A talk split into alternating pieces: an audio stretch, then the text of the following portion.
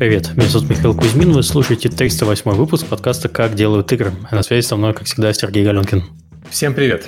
Мы поговорим сегодня про инвестиции и про рынок публичных игровых компаний. Нас давно просили обсудить, вот, как заработать на релизах новых игр. А у нас хороший гость, мы перейдем к ним сразу после рекламы.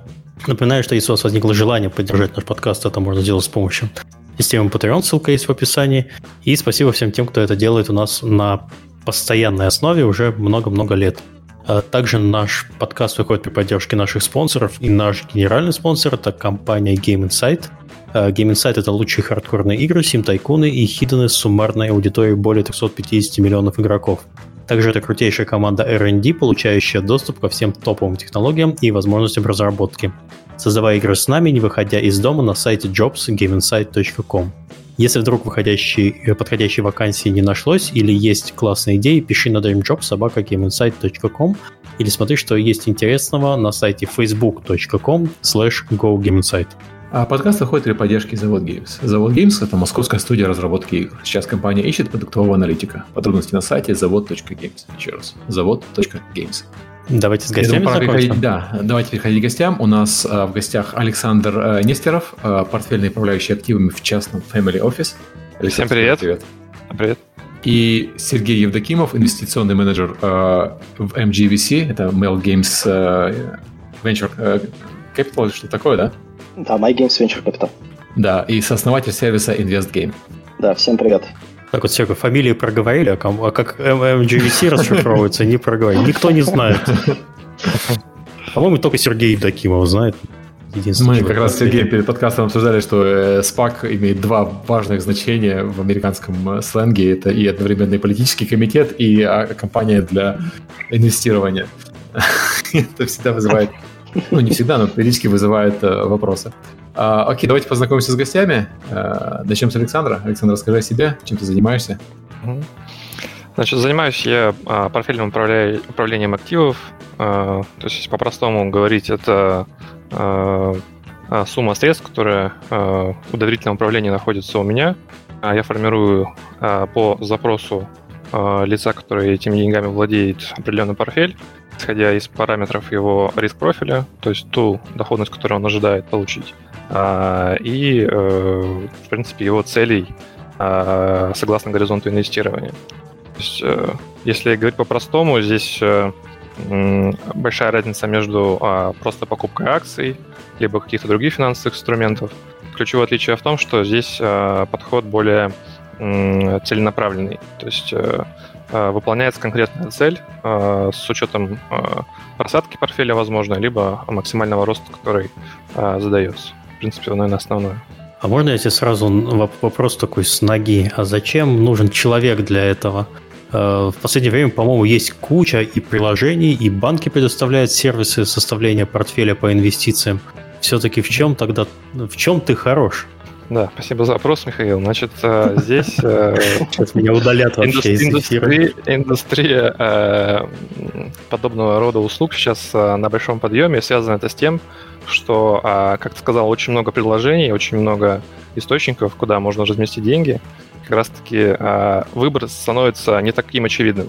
Это когда ты приходишь в магазин, выбираешь какую-то модель, не знаю, телефона, и не знаешь, что выбрать. Тебе нужен консультант, который тебе скажет, что вот что вы хотите. Камеру, там, зарядку или так далее. И вот, по сути... Я в Твиттер недавно писал, телевизор хотел выбрать. Ох, мне там понаписали. Все говорят, бери эту модель. И вылезает 10 человек, потом говорят, что у меня битый пиксель, потом вот это вот все. Ой, это от сатаны, когда вот выбираешь... Миша, это ты еще инвестиционных советов не спрашивал в Твиттере. Например, Теслу надо брать, Теслу Да, да, ты спроси, стоит ли сейчас вкладываться в Теслу. Зайди в Твиттер и спроси для эксперимента, стоит ли сейчас вкладываться в Теслу. Давайте я сейчас пока в начале эфира напишу. Э, давайте так, хорошо, раз гулять, так гулять. Э, в конце выпуска я зачитаю ответы из нашего твита, из, из моего Ладно. Давай, давай, давай, давай не Теслу, давай какую-нибудь игровую компанию для все-таки мой игровой подкаст. Так, э, стоит... Take-Two. Стоит... Стоит, спроси, стоит ли вкладываться в Take-Two? Да. Сейчас... Э, как, как правильно сформировать вопрос? Стоит ли сейчас, стоит ли сейчас купить покупать акции? Да, купить акции Take-Two. Или а... лучше Embracer. Вот прям так лучше вопрос поставить. Да, Embracer, Embracer сейчас горячее, чем в обсуждении. Это было интересно. Хорошо. Окей, все, пошли троллировать. Да, ну вот, собственно, и в этом разница, наверное, что как раз-таки э, портфельный управляющий позволит э, сделать правильный выбор, либо максимально приблизить э, то есть, к цели, которая стоит, потому что выбрать можно и Embracer, и Take-Two, но здесь уже стоит вопрос, на какой объем, то есть, да, какую сумму средств инвестировать, какую долю, э, и много-много-много других опций, которые нужно учитывать. И вот, наверное, в этом заключается мой функционал. Я хочу сказать, что э, я работаю сам с портфелем и, и, и, так сказать, управляющим, и, и многие люди в Америке так, так делают. То есть не все пользуются Робинходом. Выше определенного уровня дохода становится не очень удобно пользоваться Робинходом. Слишком много надо менеджить. И мне кажется, одна из важных функций портфельного управляющего – это сдерживать инвестора и рассказывать ему про риски. Да. Потому что это то, что Тебе в Reddit, на Reddit и в Твиттере не расскажут, а, а если расскажут, то не, не буду вдаваться в детали, потому что там аудитория немножко на другое нацелена.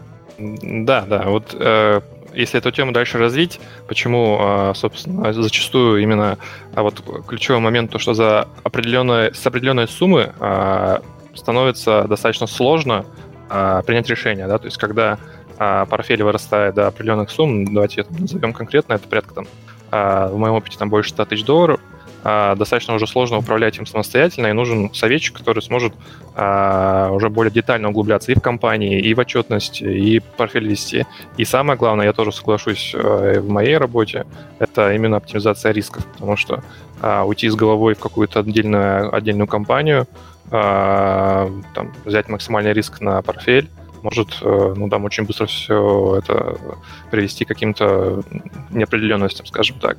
И, безусловно, а риск-менеджмент, наверное, это 90% э, того, для чего э, формируют такие команды, не только из одного управляющего, но и целые family офисы, целую команду, которая следит за этими рисками и не позволяет отклониться от заданного курса. Mm-hmm. Слушай, а тогда еще такой очевидный, наверное, вопрос. А, а чем ты рискуешь? Кроме э, конечностей переломных, если что-то пойдет не так, если ты весь портфель немножко растерял. Ну, это, наверное, второй вопрос по популярности после того, когда рассказываешь, чем ты занимаешься. На самом деле, а, здесь э, риски, если мы говорим про финансовые, они с моей стороны а, ну, ограничены, потому что своими средствами я а, не рискую, да, комментирую, то есть какие-то свои решения. Uh-huh. Это, опять же, не останавливает меня от того, чтобы самостоятельно инвестировать личные средства, и зачастую, да, можно это совмещать.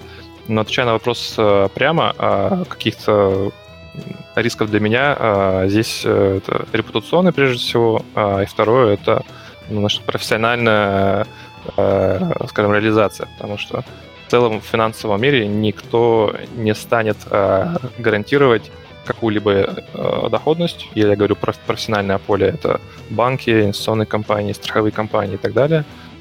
И опять же, в моей практике не, не было опыта, когда кто-то из аналитиков был готов компенсировать там, э, какие-то потери, э, если это не партнерство. То есть а, вот это mm-hmm. разная история. Есть портфельное управление, когда а, нанимается человек, управляет портфелем. А есть а, партнерство, когда два а, активных участника, они вкладывают средства а, обоюдно и на каких-то условиях уже а, работают. Тут, соответственно, и мотивация а, другая, то есть, а, скажем так, более а, активная, и, собственно, и риск у партнеров а, с той и с другой стороны э, происходит. Поэтому вот в этом, наверное, основная разница. Окей, okay, спасибо, Александр. Давайте перейдем к Сергею. Да, я, наверное, чуть короче уложусь. Э, коротко, я занимаюсь инвестициями тоже, но больше на частном рынке. То есть э, инвестирую непосредственно от лица MyGames в игровые студии, в компании, связанные с игровым рынком, и также делаю покупки, то есть это приобретение компаний. Параллельно с этим являюсь э, сооснователем сервиса InvestGame. InvestGame — это платформа, которая трекает, собственно говоря, сделки э, и также некоторые публичные, э, скажем так, сделки или транзакции на рынке игровых компаний. Наверное, коротко вот так. Okay. И я хочу, наверное, сразу оговорить о том, что мы будем говорить и о чем не будем говорить. Мы говорим про инвестиции, мы не говорим про игру на бирже, как я понимаю. Да? То есть мы не будем говорить про вот эти краткосрочные торги, когда YOLO не пошли э, веселиться с акциями GameStop, например, и так далее. То есть это тоже интересная тема, и я думаю, что мы когда-нибудь про нее поговорим. У нас Алекс Ничепольчик просто бьет копытом и очень хочет рассказать про YOLO инвестиции. Ему эта тема очень интересна. Но сейчас мы говорим все-таки про инвестиции с чуть большим горизонтом планирования, когда э, люди э, интересуются не только и не столько, наверное, прибыльностью, сколько с э, минимизацией рисков. То есть хочется, условно говоря, э, иметь стабильные 10, 10% э, в год вместо нестабильных, но 300% в год. А сейчас рынок так... понимаю, да? Да. Но сейчас рынок такой, что можно и 300% получить с помощью некоторых игровых компаний. Вот здесь э, сразу хочу сказать, что это возможно, но в рамках короткого периода времени. То есть, если мы изначально рассуждаем, что горизонт инвестирования 5 лет или 10, там за один год 300 приятно получить, но это не значит, что это будет ежегодно на протяжении 10 лет. Вот, поэтому, ну, наверное, можешь здесь... Э, раскрыть да. термин горизонт инвестирования, пока я буду изображать человека, который мало чего понимает. Да, да. да. И вот э, хотел бы сразу, если э, такие некоторые сделать э, анонс, если какие-то термины будут сложными, сразу останавливайте, буду пытаться mm-hmm. их более простым языком. Горизонт инвестирования это э, то, э, тот период, который инвестор готов, э, готов в который готов, готов инвестировать. То есть зачастую это сумма средств, которая не понадобится в ближайшие там, 5 лет. А в среднем по рынку, э, если мы говорим про портфельное управление, как раз-таки это от 5 лет и более. А если мы говорим про супер-ультра большие состояния, то это 10 плюс лет. Если мы говорим про пенсионные средства, это 30 плюс лет. А, то есть горизонт инвестирования, проще говоря, это тот период, на который э, инвестор готов э, вложить свои деньги в какой-то из э, проектов. Ну, в, в России это не очень распространенная практика. Вообще в России инвестировать не очень распространенная практика, а в Америке инвестируют порядка 60% э, населения. Порядка 60% населения имеются какие-либо акции или какие-то э, другие э, да, инструменты инвестирования, бонды, там, ETF и так далее. И э, большинство людей, то есть я не говорю про супербогатых людей, у которых э, действительно могут быть другие цели. Для большинства людей это прибавка к пенсии, условно говоря. То есть у тебя есть э, твои, твоя пенсия, и у тебя есть 401к, и есть, где есть лимиты. Выше определенного лимита нельзя вкладывать в пенсионный фонд традиционный, который защищен, гарантирован. Поэтому люди начинают инвестировать, чтобы иметь через 20-30 лет, вот, то есть горизонт планирования прям вот такой, иметь э, хорошую прибавку к пенсии. И это, конечно, сильно, наверное, э, меняет подходы инвесторов э, и э, портфельных управляющих в Штатах, потому что они все ориентированы на вот длинный очень горизонт, на то, что эти деньги не понадобятся в ближайшие 30 лет, и когда через 30 лет они понадобятся, они не понадобятся все целиком, и понадобится из них небольшая часть, чтобы человек просто жил на пенсии. А, Саш, вот ты сказал, сред, среднем горизонт инвестирования это 5 лет, я так понимаю, в России, да? То есть, грубо говоря, да. если человек, э, просто нас сейчас, может, слушают люди, которые никогда этим не занимались, они вот могут ошибочно подумать, что «А давай-ка я проинвестирую там на 3 месяца и получу там хоть какие-то деньги. Не стоит таким вообще заниматься и даже рыпаться? Или вообще, как бы, э, угу. что ты можешь посоветовать?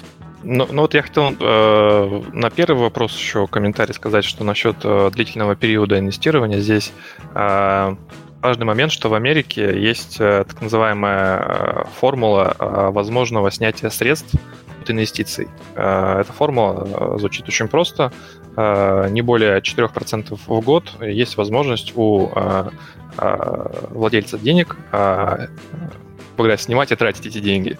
А, потому что в противном случае а, через 20-30 лет у него не будет возможности сформировать себе достаточную сумму для того, чтобы комфортно а, уже в зрелом возрасте этими деньгами пользоваться.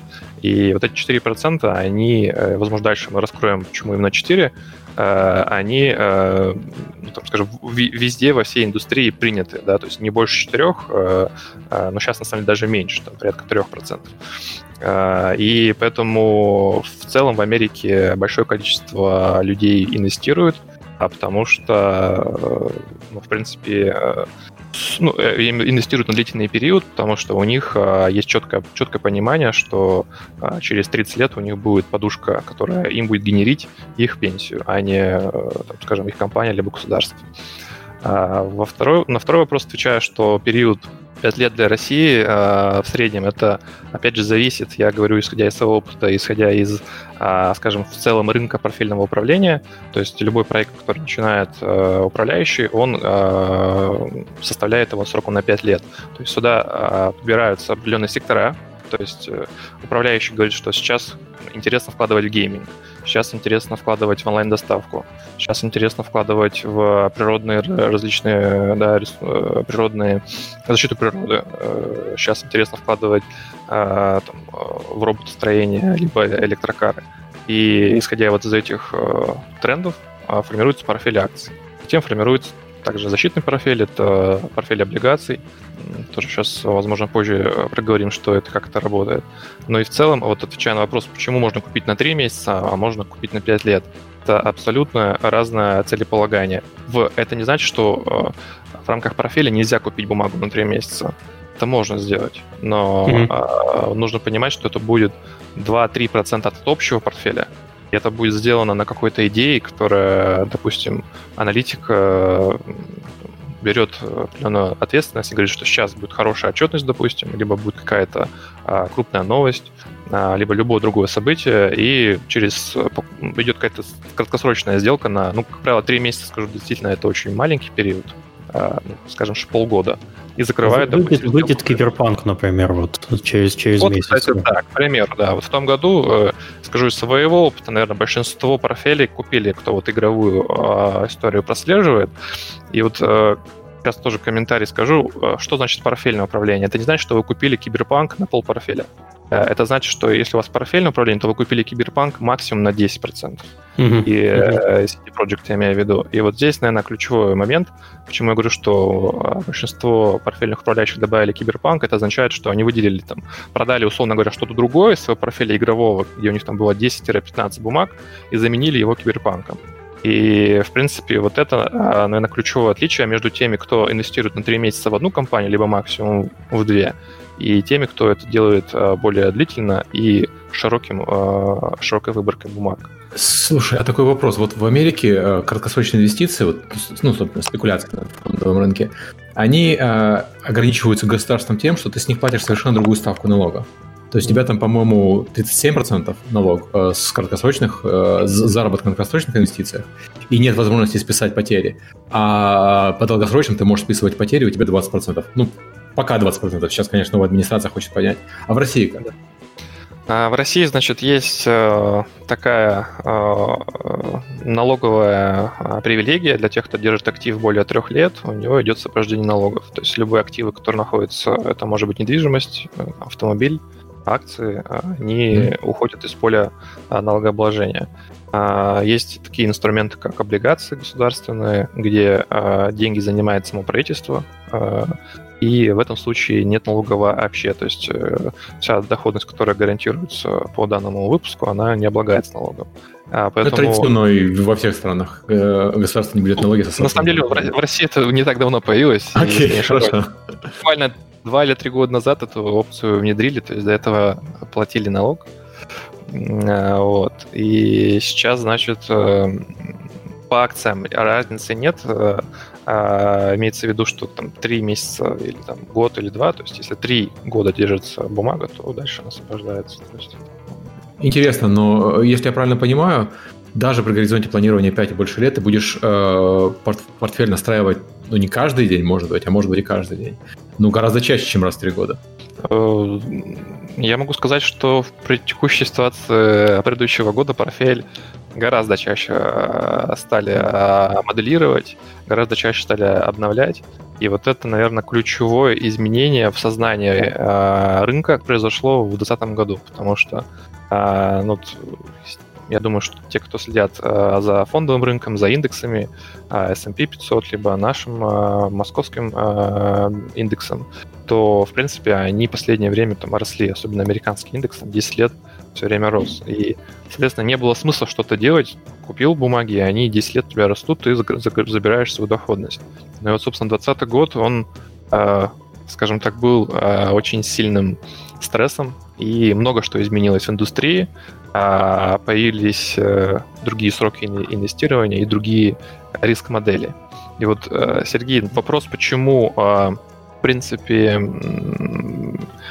нужно балансировать портфель, он заключается именно в рисках. А риски — это ключевой э, индикатор риска — это волатильность бумаг.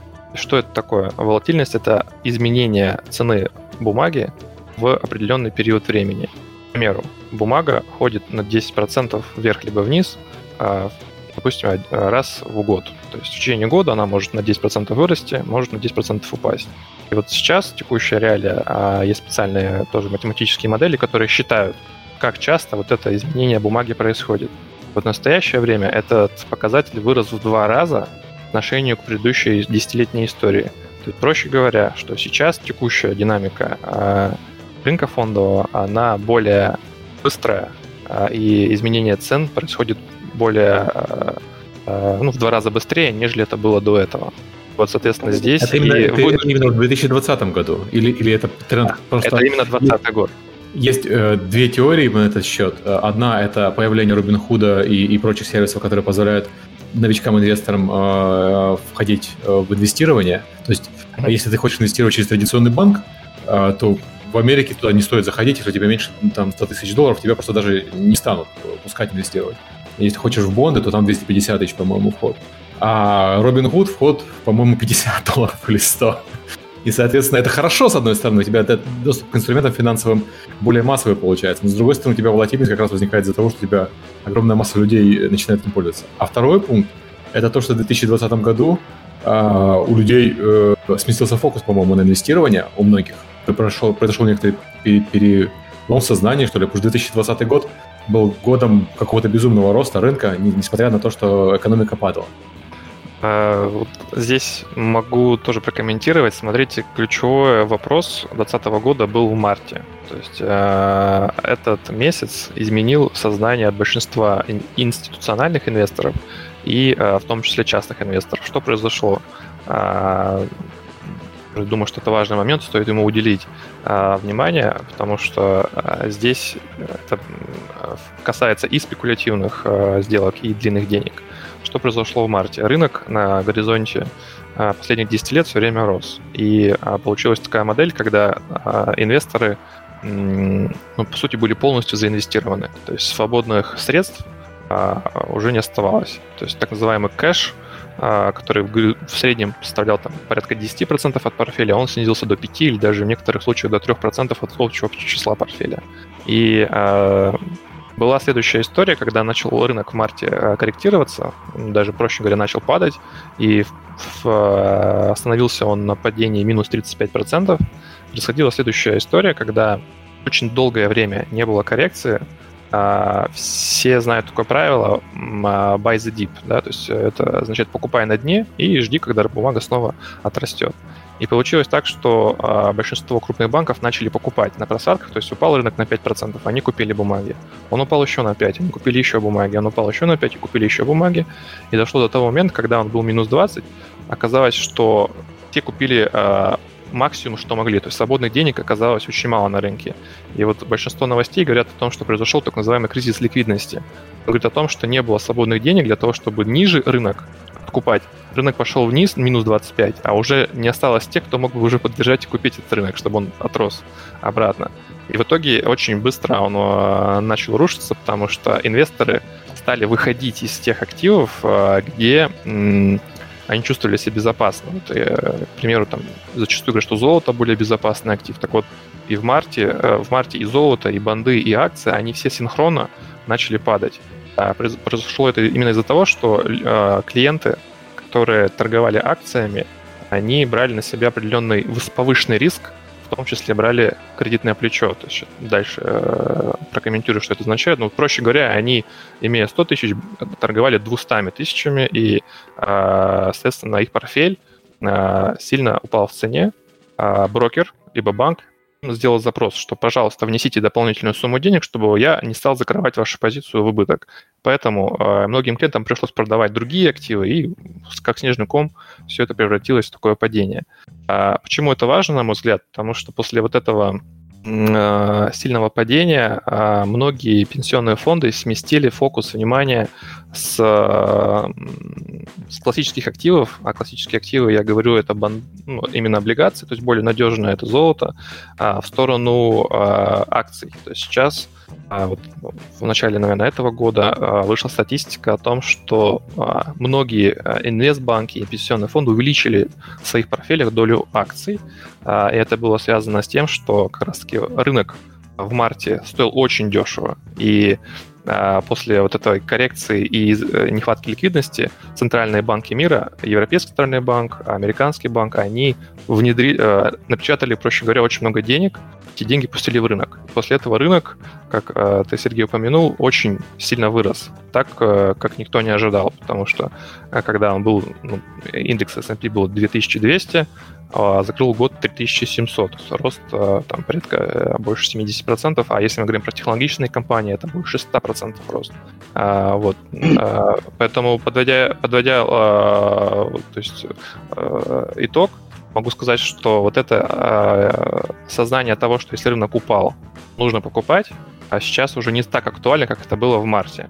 Поэтому сейчас есть определенный риск того, что если рынок упадет, примерно там, на 10%, такого а, стремительного а, выкупа его не будет, и условий того, что центральные банки а, Европы и Америки а, не напечатают еще больше денег.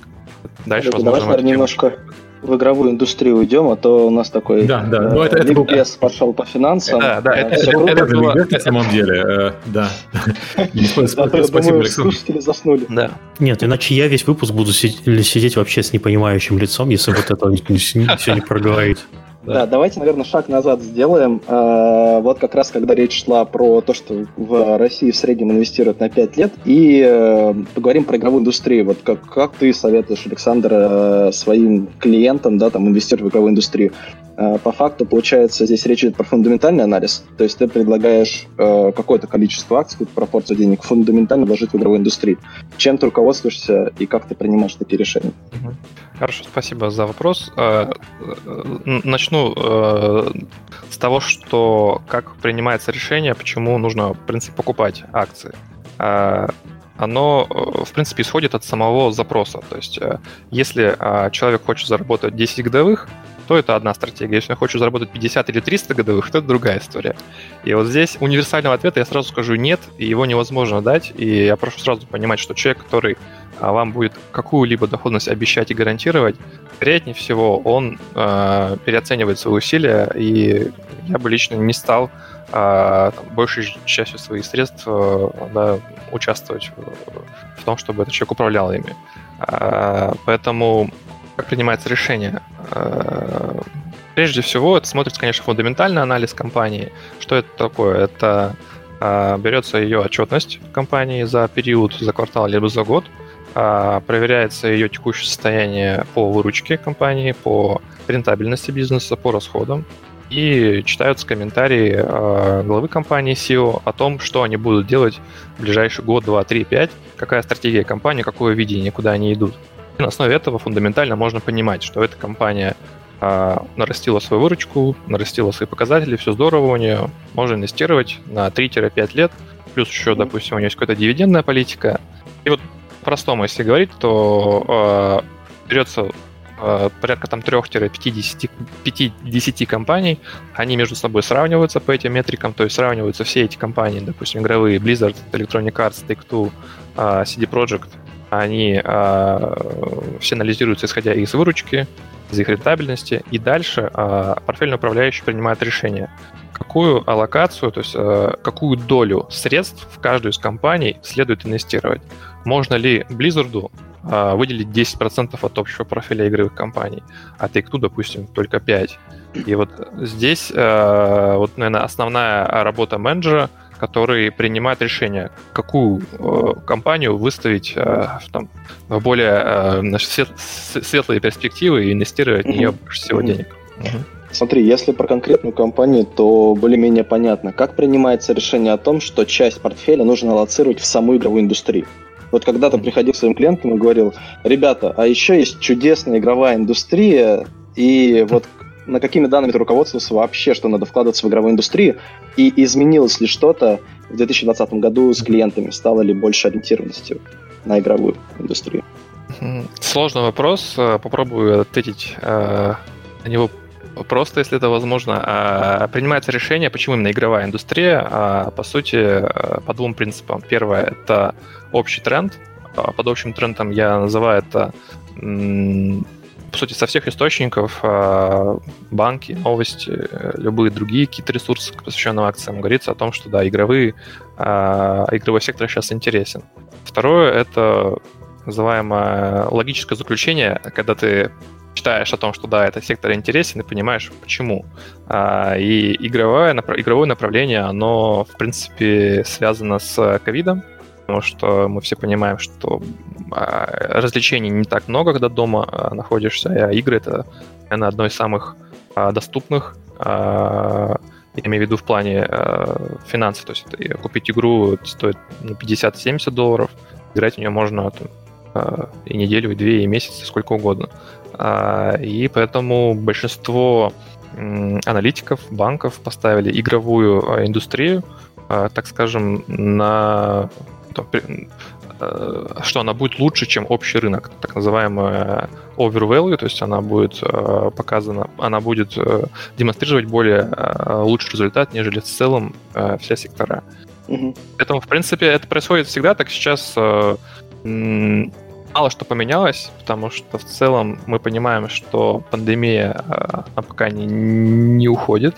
Есть определенные подвижки там по вакцине, и мы, в принципе, видим последнее там, движение рынков в октябре, в ноябре как раз-таки на новостях о том, что все будет сейчас уже лучше, и уже, наверное, больше пяти компаний, которые предоставляют возможность э, купить вакцину, и я думаю, в перспективе еще двух-трех кварталов э, еще будут компании, которые представят свои э, разработки. И отвечая на вопрос, что ли, что-то сейчас изменилось в плане игровых компаний, я, наверное, скажу, что нет. И здесь э, на мой взгляд, это более фундаментальное изменение, потому что до этого, а, до 2020 года на сектор игр, знаете, относились что-то подобное, когда родители запрещали играть в компьютерные игры, говорят о том, что это очень плохо и ни к чему хорошему не приведет. Иди уроки учи и не занимайся там своим Counter-Strike или Дотой. А, сейчас... В этот момент а, должен приходить, э, приходить показывать э, график и говорить, смотри, за прошлый год да. индустрия совокупно принесла 100% доходности. Ни, ни да, одна да. индустрия не может, ну, не, не то, что ни одна, многие не могут похвастаться такой доходом. Поэтому, да, а твоя нефтянка, а твоя нефтянка. Поэтому пойду-ка я дальше фармить э, варик. Да, да, да, да. Вот. И, в принципе, ничего не поменяется, потому что большинство а, крупных а, именно инвесторов а прежде всего это банки, они сейчас понимают, что игры, они не уйдут. А, и после пандемии, потому что количество а, пользователей кратно выросло, и вы знаете, еще такой, на мой взгляд, произошел эффект, когда действительно большинство людей увидели, что такое игры. Скептиз в отношении того, что играть это пустая трата времени или это не очень там самое какое-то хорошее развлечение, на мой взгляд, он уже прошел, и дальше нас ждет э, такой фундаментальный э, уже в разы увеличенный э, так называемый core, то есть э, увеличенное количество постоянных игроков на горизонте будущих лет. То есть сейчас количество активных участников, которые играют в игры, оно, на мой взгляд, не сократится после пандемии. Оно останется, и люди будут продолжать искать новые игры, они будут пытаться себя развлекать играми, и уже будут относиться к играм не просто, что это какая-то э, игра, там, развлечение, которое не стоит того, а я думаю, что поменялось в том числе в сознании. Ты знаешь, э, мне кажется, 2020 год, по крайней мере в Америке, переломал сознание у родителей очень сильно, потому что до 2020 года здесь все равно было вот это вот, боже мой, вот мой ребенок сидит и играет очень долго и в, текущ... в, в самую популярную игру года назови. Там, ой, боже мой, мой ребенок играет слишком много на Nintendo, ой, боже мой, мой ребенок играет слишком много в Fortnite, боже мой, мой ребенок играет слишком много в Counter-Strike. А в 2020 году, когда родители обнаружили, что они проводят время со своими детьми очень много, а потому что все, ну, не все, но многие сидят дома в карантине, и дети сидят дома в карантине.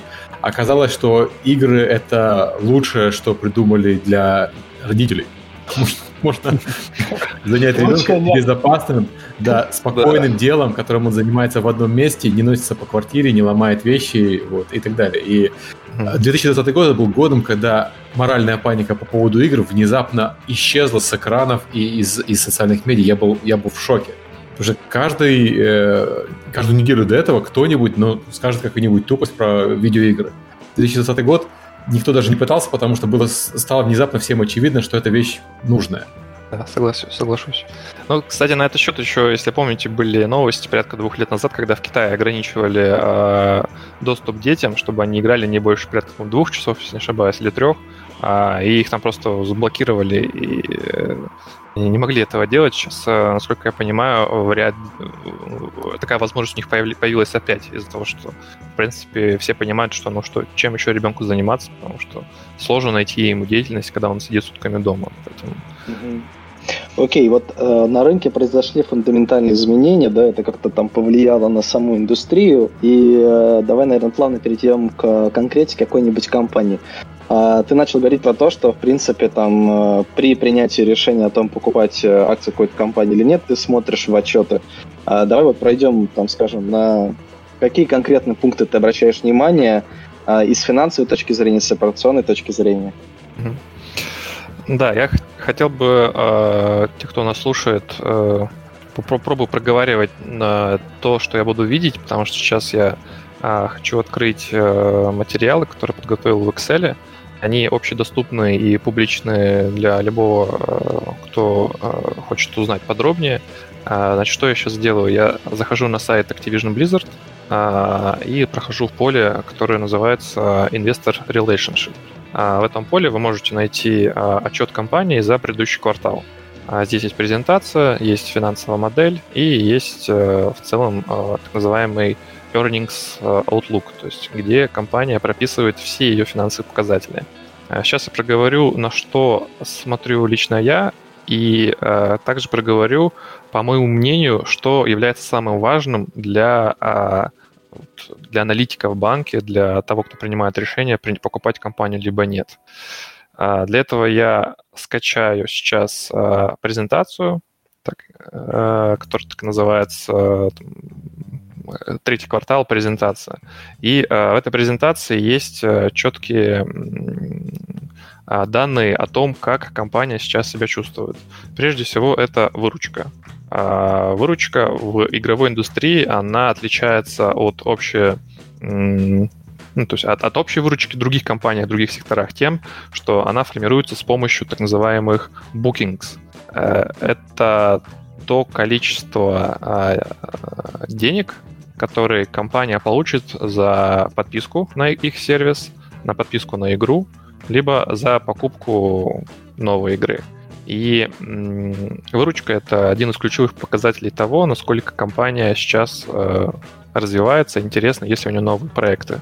А, поэтому обращаю, первое, это выручка компании. Второе, это ее э, маржинальность. Что такое маржинальность? Это берется э, показатель выручка, вычитается из нее а, расходы, и получается чистая а, сумма средств, которую компания дальше может использовать для финансирования новых игр, игр покупки э, каких-то программ, софт, софтвера, не знаю, покупка нового офиса, ну, все что угодно. То есть деньги уже... Вот тут да, извини, что вклинюсь. Вот тут вот такой интересный вопрос. А, смотри, ты говоришь, что, что там берем доходы, вычитаем расходы.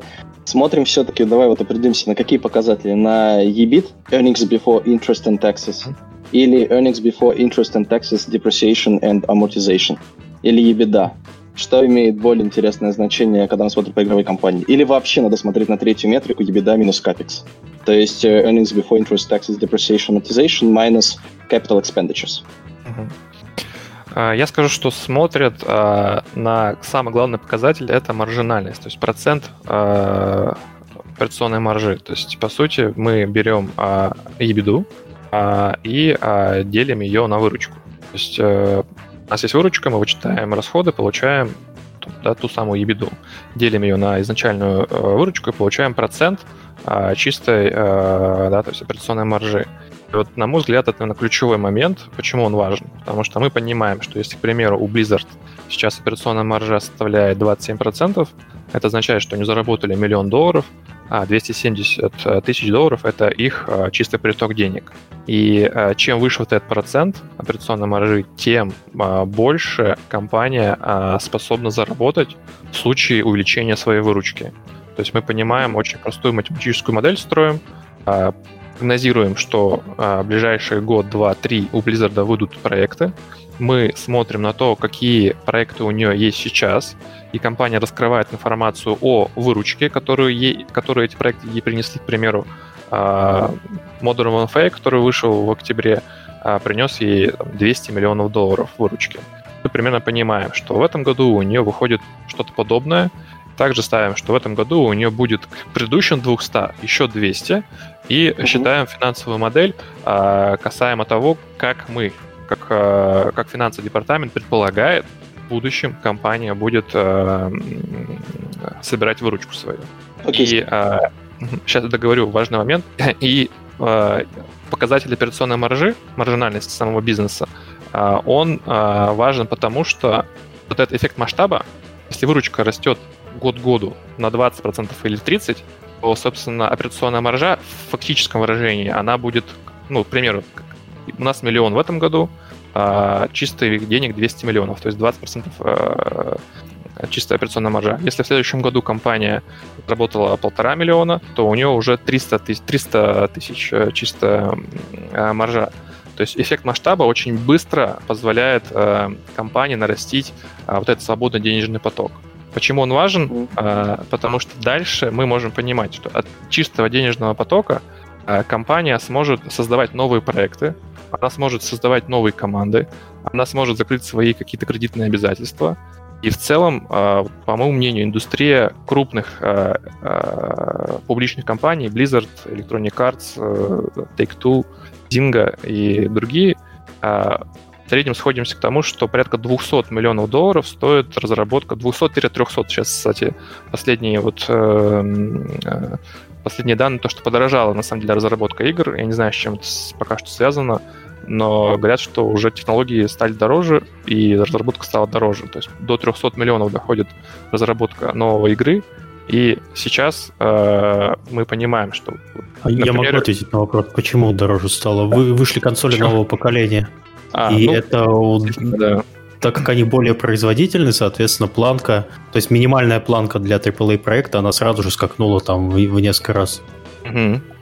Ну да, и вот мы, если понимаем, что вот этот э, показатель нашей модели, где заложен рост выручки компании, заложен а, ее показатель маржинальности, 27, 25, 30, там, в зависимости от того, как мы прогнозируем. И мы понимаем, какой у него будет денежный поток. Исходя из этого денежного потока, мы можем предположить, сколько крутых игр компания в состоянии финансировать. Это может быть одна игра, две, три, пять. И это зависит от того, сколько у нее сейчас станет свободных денег. Если мы понимаем, что у нее есть там 300 миллионов, у нее э, сформировалось э, к концу года денежный поток, примерно одна игра AAA у нее будет в следующем году, мы уже можем понимать, что эта AAA игра принесет им приблизительно вот такие цифры, и тем самым строить модель там на 5 лет вперед.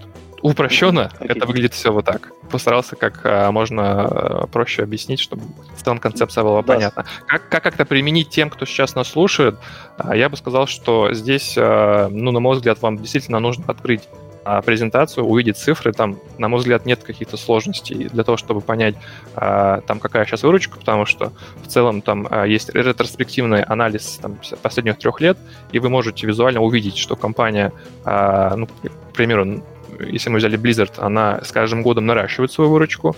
Мы можем увидеть и также у нее вот этот денежный поток, о котором я говорю, что он у нее растет. И вы можете очень просто сделать закономерность. Откройте график Electronic, э, откройте график Blizzard, увидите, что их акции растут. А если вы наложите периоды а, квартальной отчетности, то вы увидите, что после каждой отчетности компания резко растет. Вот здесь, а, отвечая на самый первый вопрос, когда принимаются решения о покупке акций. Они принимаются на ожидании того, что компания отчитается хорошо. А, да. Я, наверное, попробую сейчас более яркий пример привести CD Projekt, который наверняка многих сейчас интересует, что случилось с компанией, почему и получилось а, удвоить а, свои инвестиции на прекрасном проекте, который ждали много лет.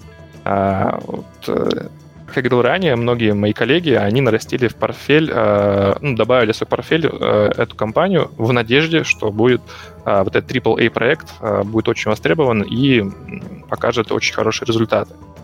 Э, из тех материалов, которые я сейчас э, изучил, и мое мнение, э, в принципе, сходится с тем, что компанию переоценили это означает, что ожидания были настолько высоки к тому, что компания, а, что ее проект будет очень успешен, что, на мой взгляд, что даже если бы у Cyberpunk было все хорошо, и она реально а, там вышла с какими-то хорошими а, отзывами и побила чарт продаж, на мой взгляд, акции бы все равно начали корректироваться. Даже, может быть, не так сильно, но падение бы было. Это связано с тем, что инвесторы Э, знаете, как э, вот э, когда мы говорили о том, что как, почему именно игровая индустрия, потому что со всех сейчас сторон а, доступ к информации стал очень, очень активный. Очень просто найти для себя причину, почему нужно это купить. И как раз таки, что было с CD Projekt, со всех СМИ каждый день, каждый день была атака, что нужно покупать, что классная игра, что разработчики анонсировали вот это, вот это, вот это. И вы знаете, такой есть эффект, когда приходит э, инвестор в банк или к какому-то аналитику, и вы знаете, он говорит, слушай, вот есть деньги, что мы купим из игровых? Он говорит, покупай CD Projekt. Знаете, у клиента не возникает вопрос, почему. Потому что, ну, есть же Cyberpunk, что еще покупать? Это вроде так все очевидно, классная игра, смотрите, сколько ее ожидают, и, соответственно, деньги тут же размещаются. Александр, это, наверное, на мой взгляд, самый да. Я хотел сказать, это что... Самая это... главная, главная, главная мысль вообще всей концепции инвестирования. Я э, хочу прямо подчеркнуть, что ни метрики, ни какие-либо там данные компании, ни ее перспективы, они не значат э, так много, как репутационный фон компании и вот этот, назовем в кавычках, хайп, который вокруг нее строится. Это, на мой взгляд, ключевым э, драйвером является для всех э, рынков сейчас. А вот 2020-2021 год показывает очень э, ярко, что фундаментальные показатели компании, о чем я говорил ранее, там выручка, маржинальность, э, сейчас ее значение кратко, крат, кратно ниже, чем предыдущие годы. Мы сейчас можем взять, к примеру, Tesla, мы можем взять, к примеру, э, там, IT-компании, которые, в принципе, в отчет, по отчету не показывают супер каких-то грациозных э, результатов, но вера инвесторов, вот этот фон, а, который идет со всех источников, он создает репутацию у компании, которая в итоге растет. Я хотел сказать, что э, мы про это даже проговорили в подкасте одно время, что инвестиции делаются не, на, не, не только на фактической информации, но и на ожиданиях о том, сколько компания будет стоить, а эти ожидания влияют э, на эти ожидания влияет не только, опять-таки, не только показатели компании, которые будут, но и то, как другие люди, что ожидают другие люди.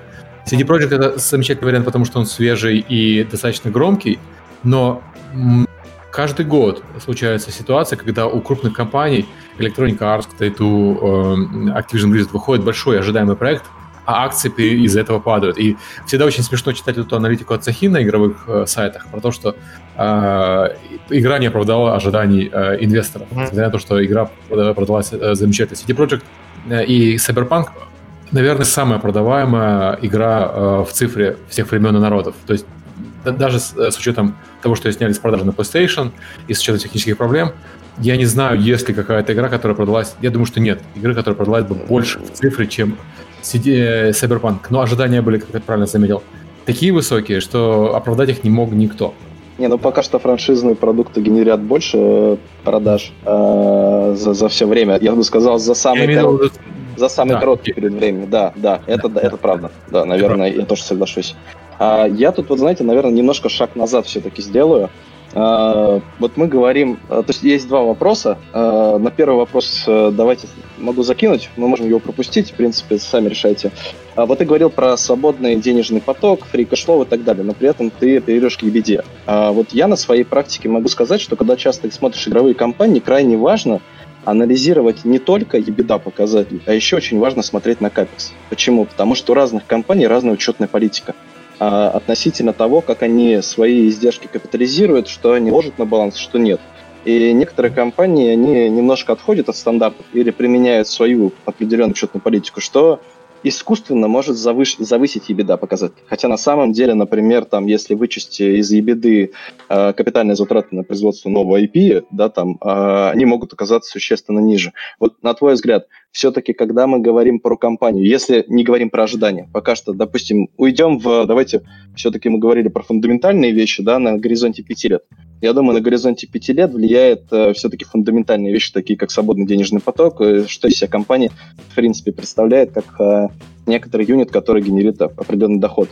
Вот а все же, что, что важнее, вот как, э, как ты смотришь на это? Именно смотреть на ебеду, не обращать внимания на там free cash flow, не строить его там, не строить там, не сравнивать операционный денежный поток с какими-то другими метриками. Вот, вот этот вопрос mm-hmm. мне интересен. Понял, Сергей.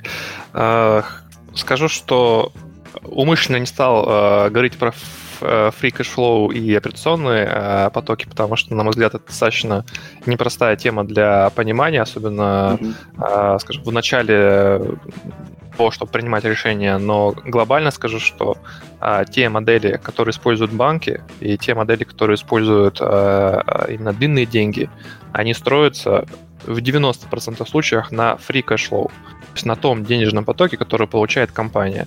А, на мой взгляд, это самая важная метрика, и вот здесь, как ты заметил, а, действительно искусство аналитика понять, насколько компания честна перед э, собой, прежде всего, и ее финансовый э, департамент учитывает все корректно по расходам, и предложить, ну, предположить, что расходы на эту игру будут ниже, да, либо, наоборот, выше. Разные ситуации бывают. Поэтому скажу, да, те, кто сейчас, скажем, понимает, о чем мы говорим, то обращают внимание на э, свободный денежный поток. Э, это важно, и его используют в в индустрии именно больших денег и длинных денег. Поэтому соглашусь, что это важно. Ну, просто сейчас э, говорить об этом, э, на мой взгляд, будет очень сложно, потому что разобрать ну, да, э, да, построение этого модели, я думаю, что я могу просто назвать то, если кто-то хочет покопать глубже, куда идти и что делать, э, я думаю, что можно начать гуглить со слов как NPV, это Net Present Value, это текущая э, стоимость денег э, на ставку дисконтирования, то есть на ту ставку, под которую э, проще говоря, э, под ту ставку, под которую э, компания занимает сейчас деньги. А, и погуглить, что такое IRR, то есть э, это ставка возврата денег на капитал. И вот с этого пути можно дальше уже углубляться в, в денежный поток, в построение модели. И те, кто желает развиваться уже к, более углубленно в анализ компании. Вот. Но в целом, вот как мы с Сергеем проговорили, я могу э, заметить, что сейчас это все-таки не так ярко выражено. И зачастую бывает парадоксально, что у компании могут быть очень не очень яркие результаты и нет денежного потока. Она может расти э, в, в цене, она может расти просто на ожиданиях.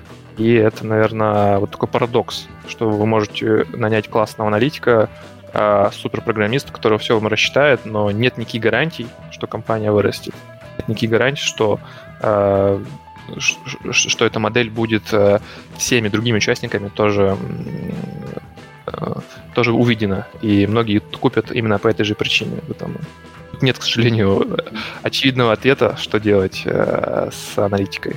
Да, окей, спасибо. Слушай, вот еще про, про ожидания. Теперь возвращаясь к второй части нашего диалога. А, мы говорили там про запуск Сайберпанка и все прочее. А, ты считаешь корректно сравнивать... Эм, вот, на мой взгляд, CD Projekt это все-таки такая да простят меня многие, относительно молодая компания, которая постаралась выстроить новый, новый продукт, да, относительно новый продукт, запустить абсолютно новый IP. А, а есть, например, такие бизнесы, как, э, я не знаю, там Activision, Take-Two, которые выпускают франшизы. Франшизы проверенные годами. Каждый год мы видим эти тайтлы, их запускают, они продаются десятками миллионов копий, все работает, вот модель. На твой взгляд, когда вы смотрите вот с вашей перспективы на вообще игровые компании и так далее, вы учитываете как-то вот, э, скажем так, все помимо чистых цифр, финансов и так далее? Какие, и помимо ожиданий, да, потому что все-таки я думаю, что если мы говорим об инвестировании на ожидании, то мы не говорим об инвестиции больше, чем на один год. Ну, потому что этот спайк, он пройдет за год однозначно. То есть э, вот то, что мы увидели на CD Projekt, да, по факту просто э, сейчас происходит коррекция на фундаментальную стоимость компании, да, возвращение к ее реальным показателям. Вот на твой взгляд, ты обращаешь внимание на какие-то другие операционные показатели? Я думаю, что в принципе мы проговорили, наверное, самое главное, на мой взгляд, то есть это именно финансовая модель. Но вот если мы говорим про ожидания, я, наверное, упрощу э, ответ. Э, я думаю, что каждый сейчас, если не поленится, может это увидеть э, перед собой. Вы можете открыть график э, акций компании Electronic Arts и посмотреть э, на дату выхода Apex Legend. Это аналогия Fortnite, когда электроники выпустили э, релиз да, этой игры, которая по сути, в такой же логике, да, из этого же жанра, из этой mm-hmm. же стилистики вышла. Э, буквально за несколько дней акции компании подорожали там, процентов на 20. При том, что у электроника в этот период были достаточно сложные э, отношения с э, инвесторами, у нее были э, отчетности хуже, чем э, ожидали. И в целом по Electronic Arts были в общем, э, говорят, э, в общем говоря, не очень хорошие э, такие ожидания по самой компании. Но вот этот э, проект, который они выпустили, э, изменил это сознание. Ожидания резко изменились. И вот все предыдущие финансовые модели, которые строили, все денежные потоки, которые аналитики считали, они резко э, потеряли свою значимость только потому, что все начали ожидать, что вот этот Apex, он будущий там Fortnite, либо будущая бомба, которая э, компанию унесет на небеса с ее подписчиками и с, с ее ну, будущим потоком. И вот здесь, э, что лично я смотрю, это, наверное, тоже я смотрю на то, а, какие проекты у компании сейчас есть и что она может сделать э, из этих проектов в будущем. На мой взгляд, очень важно сейчас понимать, какие у компании есть а, IP, то есть да, интеллектуальная собственность. А, ну, сейчас, чтобы конкретно говорить, есть компания, а, вот та же самая Electronic Arts. У них есть IP, это игра Sims. Я предполагаю, что в ближайшие э, там, год-два они будут э, эту игру дальше там, да, то есть пятую часть части выпустят, либо, возможно, ее уведут э, в какое-то поле VR, либо еще какую-то с ней сделают историю. Лично я верю, да, в этот проект, и мне, в принципе, концепция игры и ее скажем так, плавный вход и то, что она доступна для многих игроков, мне нравится. Вот на этом суждении я могу построить для себя свою собственную финансовую модель, рассчитать примерно, сколько, я думаю, э, эта игра принесет компании денег, рассчитать свою э, собственную стоимость акции, дальше уже на основе вот этой догмы понимать, что если я верю в Sims там, 5 от Electronic Arts, то я покупаю э, Electronic Arts и жду 2-3 года, пока он не выйдет. Как только он выходит, я понимаю, был я прав тогда, правильно ли я сделал суждение, и принимаю решение, мне инвестировать еще в Electronic Arts, либо фиксировать прибыль и выходить из нее. Вот Э, в общем, выглядит э, принятие решения примерно так.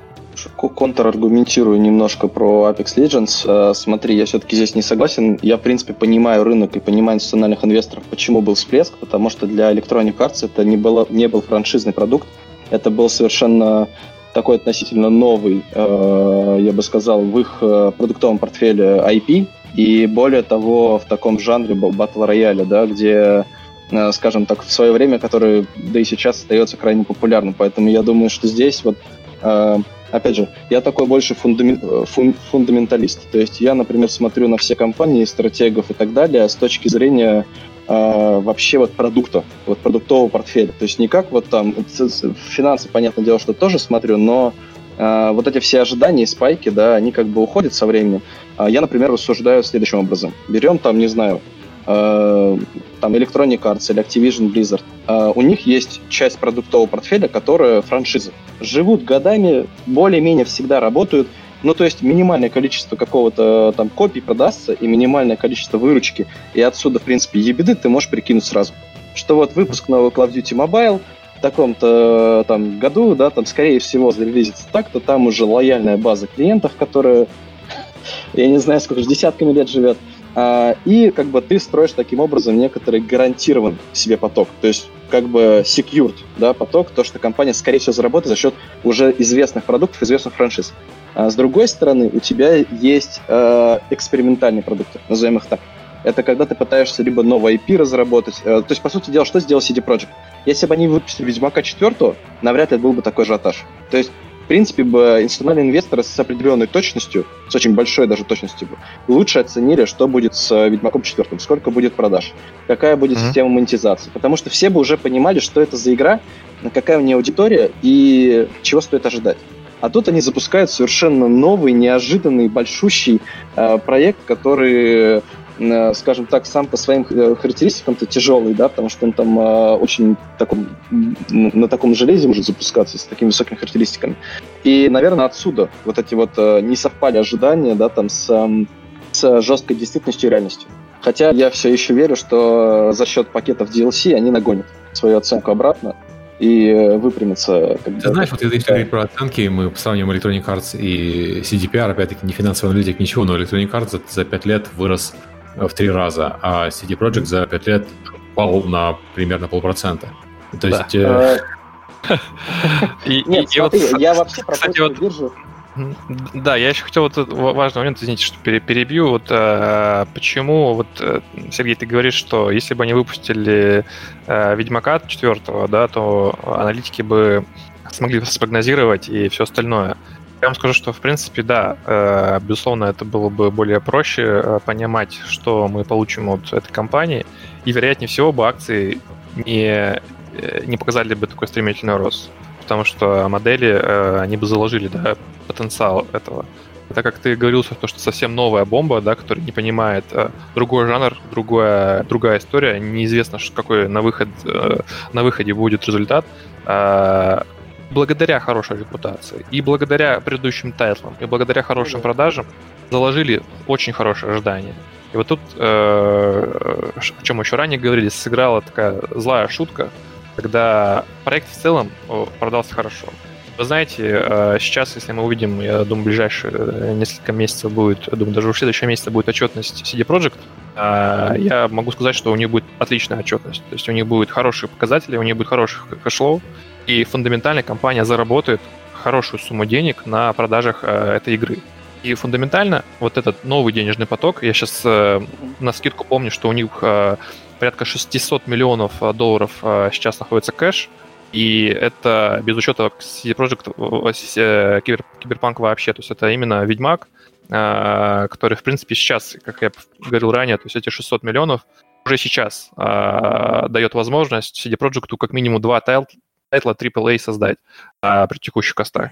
И продажи э, Cyberpunk, они э, просто обеспечат компании будущее лет на 10 вперед, в принципе, каких-либо рисков для ее финансовой стабильности. И вот, как мы уже упомянули, за пятилетний период компания не так уж и сильно упала. Почему? Потому что все это понимают, что фундаментально ей ничего не угрожает. Ее финансовое положение очень хорошее. Продажи Cyberpunk э, ее еще больше усилят. И в целом, наверное, если говорить в долгую, компания остается, э, остается интересной. И э, там, сейчас, я думаю, при ее вот этой коррекции частично, я думаю, уже можно присматриваться к тому, чтобы ее добавлять уже в инвестиционный портфель там, на горизонт 3-5 лет. Угу. Опять, же, опять же, ожидаю, что выйдет э, новый Ведьмак или э, DLC-шки для Cyberpunk, которые мы все понимаем, что они точно будут, они будут тоже продаваться. Или скорее ожидаю, что выйдет, ожидаю, что выйдет второй сезон Ведьмака на Netflix и опять пойдет. А, и, да, кстати, да. Да. Миша а, совсем уже грустит, там сидит. Мы его это выключили как-то. Да, я немножко это... Слушай, ну мы на самом деле проговорили много всего. Мы проговорили вот про отчетность компании, динамики цены и акций. Как я понимаю, что краткий ответ на э, связь э, не очень большая. связь скорее больше с знаниями, э, чем э, с отчетностью. Ну вот давайте перейдем, может быть, к более практической цели для тех, кто нас слушает. Вот у нас есть нас слушают наверняка не только разработчики, но и игроки, и даже разработчики, а не игроки тоже. У них у всех есть мнение по поводу будущих проектов. И э, покупка акций это на самом деле в некотором роде ставка на будущие, будущие показатели и будущие ожидания от э, компании, которую ты э, веришь или не веришь. Условно говоря, если я сейчас хочу купить акции, я не знаю, Electronic Arts, это означает, что я верю, что э, будущие продукты Electronic Arts и действия Electronic Arts, не только продукты, естественно, имеют значение, поднимут стоимость компании так, что я окажусь в выигрыше. Те, кто это сделал 5 лет назад, оказались в выигрыше, потому что они получили ну, э, рост, рост акций компании в три раза. Они не прогадали, несмотря на все, весь негатив, который вокруг этой компании крутится. Вот у нас есть такие слушатели. Вот как им сейчас начать, ну, по-честному, это ставки, да? Это не птица, это именно по большому счету. Серега, я знаю, как теперь мнение в Твиттере учитывать. Показываешь свой портфель. Вот если ты топишь за какую-то компанию, а докажи, что ты ее поддерживаешь. Покажи свой портфель.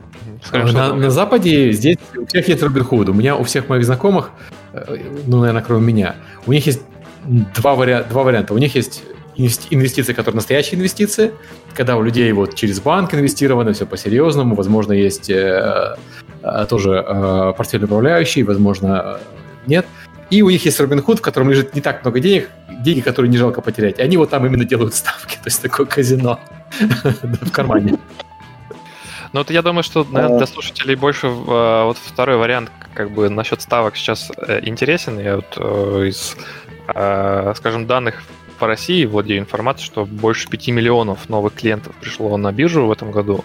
А, это рекордный прирост а, числа пользователей вообще за всю историю. И количество денег сейчас там триллионами рублей исчисляется. То есть можем, конечно, там сколь задеть почему, потому что просто нет доходности. То есть банк а даже в рублях сейчас дает доходность на уровне трех годовых. То есть, если мы в Америке получаем там на доллары э, полтора-два, я понимаю, можем депозит открыть, а, то в рублях это там три-три с половиной. И Конечно, если ты раньше, имея 10 миллионов рублей, ого, гигантская сумма, а, получал там 10 годовых, это было, а, получается, миллион рублей, это примерно 83 тысячи рублей в месяц твой, э, как бы, да, ты мог снимать и на эти деньги жить. Извините, сейчас у тебя 3% в год — это 300 тысяч, это 25 тысяч в месяц. То есть это такое падение буквально за последние 2-3 года ты с 83 тысяч а, получаешь 25. И многим людям просто некуда деваться со снижением э, ставки э, проценты по депозитам и по сейвинг счетам упали в ноль тоже, если честно. Ну да, там я тоже, по мере не полтора. полтора это, это с какой-нибудь добавкой и там инвестиционной какой-нибудь составляющей, либо бандов. То есть в целом-то, конечно. То есть сейчас mm-hmm. кредит э, в банке, я думаю, что э, ну, для крупных э, клиентов, для крупных э, таких институционалов можно получить там, в пределах процента. То есть один, один годовых — это кредит а сейчас можно получить в Америке, поэтому не говоря уже о депозите. Поэтому. Я вообще про вот, который... вынуждает всех вот инвестировать в акции. Я думаю, наши слушатели, наверное, в такой же ситуации находятся, когда есть сумма средств, есть экспертиза в играх, и они хотят э, эту экспертизу как-то применить э, э, в том, чтобы заработать на этом. Да? И вот Сергей говорит, что что же, собственно, делать практичного из этого. Ну, на мой взгляд, из, моего опыта я могу сказать, что не стоит уходить а, туда всеми своими деньгами. Это наверное, мой главный совет. А, если вообще нет опыта, если никогда никто э, не открывал счет брокерский, не инвестировал, а, возьмите 10% средств, которые у вас сейчас сформированы, либо возьмите какой-то процент от вашего дохода ежегодного и разместите а, на биржу. Купите 5, 6, 7 компаний игровых там и не только, почувствуйте, как это вообще, в принципе, быть инвестором, какой ваш риск-профиль. Потому что я не могу сейчас ответить универсально для всех, потому что каждый а, человек, он индивидуально подходит к а, размещению денег, и он а, сам понимает, какой он, да, то есть он купил Electronic Arts, и, в принципе, ему без разницы, там, минус 5, минус 10, плюс 10, ему это не так важно, потому что он понимает, что в ближайшие, там, 3-4 года он не будет не снимать деньги, и в целом он не готов а, что-то... Ну, для него даже хорошо, что они у него размещены, и он даже не думает, а, спокойно работает, занимается своими интересами, через, там, раз в год смотрит, все хорошо, дальше работает. А есть человек, который будет смотреть каждый день, ночью там, засыпать с включенным телефоном и смотреть, как закрылись акции Electronic Arts, и какая сейчас у них будет отчетность, и какая у них новая игра, сколько посмотрела на Твиче их а, новый там а, выпуск на Apex и так далее. То есть э, разный подход. И э, не могу сказать универсального э, решения, но рекомендую э, начинать э, с 10% э, от ваших сбережений и постепенно изучать самого себя, кто вы, какие ваши цели, и от этого уже дальше вам мир инвестиций раскроет другие двери, да, то есть э, как в этом развиваться. Вот такой ну, я бы Тут, наверное, если можно, поделился бы таким общим советом. Я, в принципе, не знаю. Наверное, больше будет совет для фундамент... фундаменталистов. Это те, кто инвестирует в акции надолго и не сидят каждый день и не молятся на акцию. Типа, ой, господи, наверх пошла, все хорошо, я пошел. Или вниз пошла, все плохо, надо продавать. А, я вообще советую вот такой подход. В принципе, игровые компании, это, ну, зачастую надо посмотреть просто на топ-10 продуктов компании. То есть, условно говоря, вы берете любую компанию, там, Activision, Electronic Arts, э, Tencent даже то же самое игровое направление можете взять, если вдруг вы там хотите как-то диверсифицированно. Вы можете взглянуть на весь продуктовый портфель, выделить топ-10 продуктов. Из этих топ-10 продуктов выделить франшизы. Франшизы, которые годами работают, работали и будут работать. Вот это, в принципе, тот гарантированный денежный поток, который вы можете ожидать от компании, что она, скорее всего, э, продолжит вот за счет этих э, там, франшиз, так называемых, да, зарабатывать определенный поток денег. А дальше вы просто, то есть там, не знаю, на примере Activision, да, Activision это, там, наверное, большинству, тех, кто за, захочет когда-то зайти в игры, будет известная компания. Вот у Activision есть несколько крупных франшиз, про которые, а, в принципе, на сайте можете зайти, всем известно. Это Warcraft, а, которая потихоньку загибается, но при этом все еще DLC-шки обновляются, и аудитория там держится. Это Call of Duty, самая живая франшиза, и мне кажется, это невероятный успех. Есть две самые легендарные франшизы, мне кажется, на игровом рынке, это Колда и GTA. Мне кажется, э, эти игры знают все. Вот, uh-huh. в том плане, что они себя доказали, что это такая модель, которая постоянно будет работать. Diablo, Candy Crush, а дальше там есть вот два продукта, Hearthstone и Overwatch. Вот если там Вовка, Call of Duty, Diablo и Candy Crush это, в принципе, такие франшизные продукты, которые долго живут, а, то там Hearthstone и Overwatch это такие относительно были в свое время ну, новые какие-то запущенные а, продукты. Соответственно, ну, на основании таких прогнозов вы можете, в принципе, для себя условно на бумажке расписать. А, есть там топ-10 продуктов, они генерят такой-то процент выручки компании в среднем. А есть э, у компании там продуктовый портфель, посмотрите его за последние три года. Посмотрите, сколько новых, франш... новых IP они запустили, то есть совершенно новых продуктов. А, и сколько денег было потрачено вообще на разработку нового R&D направления. Как правило, вы можете зайти в Capex, посмотреть, сколько всего они списывают в качестве разработки. А, или посмотреть еще косты на разработку, которая уходит в PNL. Вот, суммируйте эту сумму. Посмотрите, сколько денег компания тратит, чтобы запустить хороший продукт. Поймите, сколько, постарайтесь понять, сколько из этих денег она тратит на франшизы, которые уже успешны годами, а сколько на новые опыты или эксперименты. И, в принципе, вот так вот очертив для себя картинку просто на листочке, вы поймете, компания X, у нее столько-то франшиз, которые генерят такой-то процент выручки, скорее всего, это стабильность э, да, там, в будущие года такой-то процент выручки приходит от новых продуктов. Новые продукты они запускают каждые там 2-3 года. На новые продукты они тратят такое-то количество денег, свободного денежного потока, а, а на старые продукты, на свободный денежный поток столько. И вы хотя бы фундаментально чертите для себя, что себя представляет эта компания.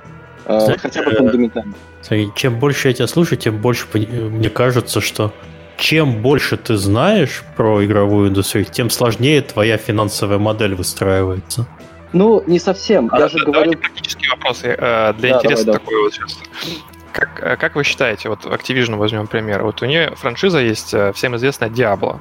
Вот кто поставит на то, что четвертая Diablo э, стоит того, чтобы покупать Blizzard? Ну, слушайте, я вот вообще не верю в такую... Вот, вот мне заранее вопрос не нравится. Ты не покупаешь акцию компании ради одного продукта. Это, вот, это философия ожиданий. Философия ожидания, она работает в рамках одного... Когда ты покупаешь да, это спекуляция. Это именно спекуляция, да. да. Это, это краткосрочная философия. То есть... Ты бы купил Blizzard ради новой Диаблы? Знаете, вы тут, обсуж... вы, вы тут обсуждали как раз тот, тот тип людей, который каждый вечер будет с мобильным телефоном не засыпать и смотреть на Вот это я. Мне туда нельзя, я туда не хочу. Мне там будет очень тяжело. Я, я же не буду спать, я, я же буду это, я же сон потеряю, если я деньги... Я хочу сказать, э, э, повторюсь, метод, который делают мои знакомые друзья, это у тебя есть инвестиции, которые инвестиции, которые будут тебя кормить на пенсии, и ты их, э, ты там не рыпаешься, не делаешь ставок на Diablo, ты инвестируешь в компании, с, которые будут расти, инвестируешь в ETF и в бонды. И у тебя есть маленький кусочек денег, который ты просто играешь, как будто ты играешь в казино, но только ты играешь на бирже, хотя на самом деле это по сути казино.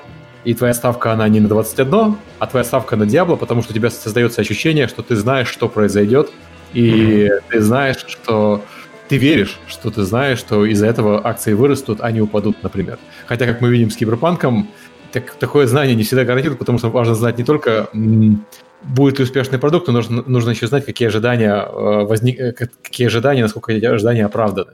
Вот, то есть, Согласен. Да. Вот, вот смотрите, я почему, почему задал этот вопрос? Я, наверное, не могу отвечать про то, ставил бы я на Blizzard или нет, к сожалению.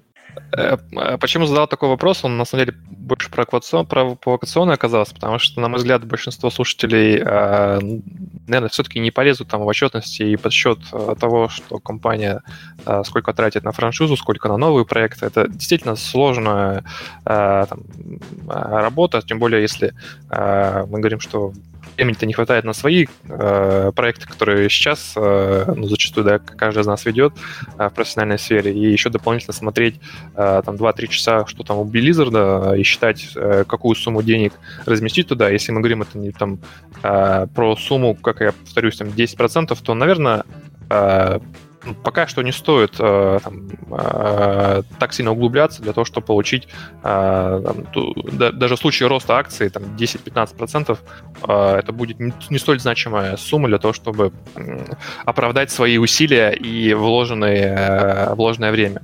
И ответ... почему я задал этот вопрос насчет э, Diablo? Потому что в целом человек все равно примет решение э, максимально простое. Вот э, Почему я упомянул Diablo? Потому что э, у Blizzard три э, ключевых направления бизнеса. Это Activision, у которого 111 миллионов активная аудитория. Это Call of Duty, Call of Duty Mobile, э, и вот сейчас Tony Hawk Pro Skaters вышла новая игра. Дальше это Blizzard, где всего лишь 30 миллионов. Blizzard — это World of Warcraft, Hearthstone, Overwatch и Diablo. И King — это Candy Crush, где 250 миллионов активная аудитория. Вот еще раз, 250 — это э, игра э, матч, да, э, 100 миллионов Call, Call of Duty, и только 30 миллионов это гигантский Warcraft, э, Hearthstone, Overwatch, Diablo вместе взятые. И вот э, кажется изначально, что ну, все-таки Diablo классная игра, она даст очень хороший результат, но, как вы видите, эффект масштаба, он не такой большой. То есть все-таки те, кто играет в Diablo, их, э, я даже скажу, что Blizzard их даже отдельно не выделяет как подразделение. То есть Diablo совсем занимает небольшую долю в бизнесе Blizzard.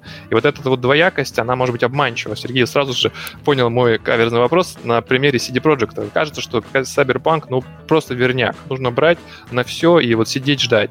Но не так все просто. То есть нет гарантии того, что комп- э, э, эта игра реально как-то улучшит э, э, деятельность компании. И вот э, я соглашусь, что принимать решение только по а, какому-то одному тайтлу, ожидать, что именно это унесет компанию на небо, не стоит. А, если и ставить, как говорится, ставку, то небольшой суммой и проверить просто свое мнение. Но зарабатывать на этом в долгую и постоянно, а, я думаю, что не удастся. Поэтому я почему сказал, что это, на мой взгляд, это больше как казино, чем как э, настоящие полноценные инвестиции. Но опять-таки то, что ты только что сказал, оно и пример Cyberpunk, он наоборот может означать, что надо купить акции Diablo и продать их перед выходом Diablo. Да-да-да. Кстати, так и было. Если вы посмотрите, там за несколько дней до выхода акции уже начали корректироваться, поэтому кто-то так, э, э, знаете, уже почувствовал, видимо, свои, что надо уже зафиксировать результат свой и уйти, пока не поздно. Ну, на самом а, деле, нас же еще ждет Diablo Immortal. Вот это, наверное, скорее да. всего, расширит аудиторию игроков Diablo. Да, и, скорее может. всего, э, это довольно положительно повлияет именно на сам продукт, именно на ПК. Сейчас, э, да. ну, вот как правильно э, вы говорите, что смотреть конкретно на одно замечательное Diablo в рамках вообще всей компании Activision, это вообще это капля в море. Фокусироваться на одном этом продукте, ну, нельзя. Я, наверное, вот в это я с вами тут соглашусь со всеми.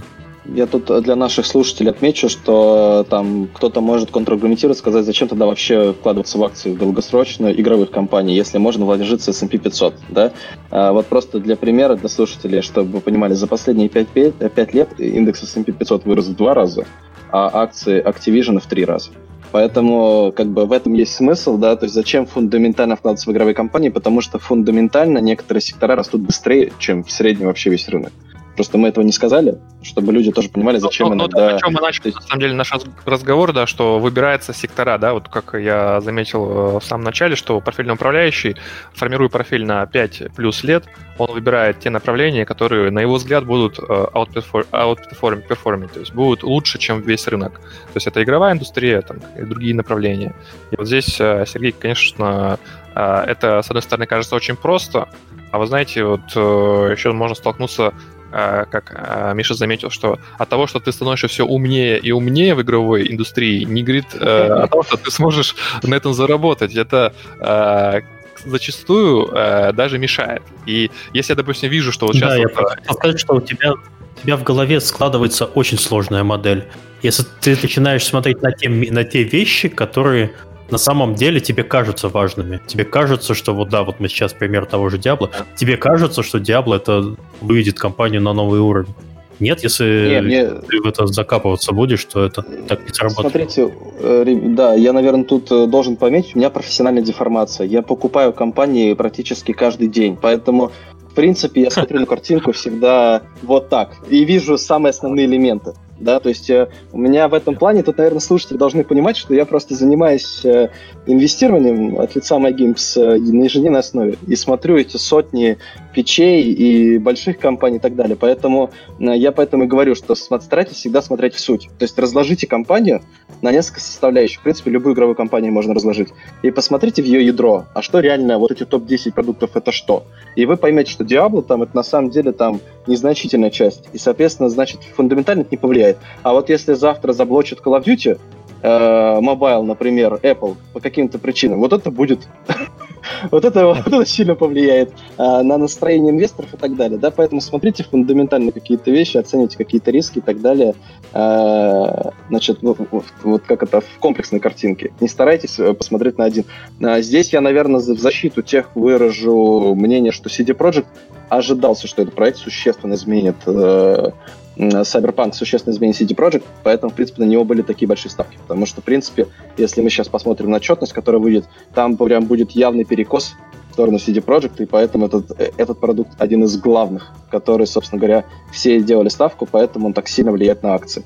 Само собой, там выпуск какой-то нового мелкого продукта или там DLC какого-то мелкого для неважной франшизы для Activision, вообще, скорее всего, но там будет какая-то небольшая корректировка, но... В масштабах CD Projekt Cyberpunk гораздо более важен, чем Diablo да. в масштабах Activision да. да, да, да, Однозначно. Это вот э, к слову о том, как принять решение. Вот э, я э, упомянул, что да, чем ты умнее в играх, тем сложнее принять, принять решение.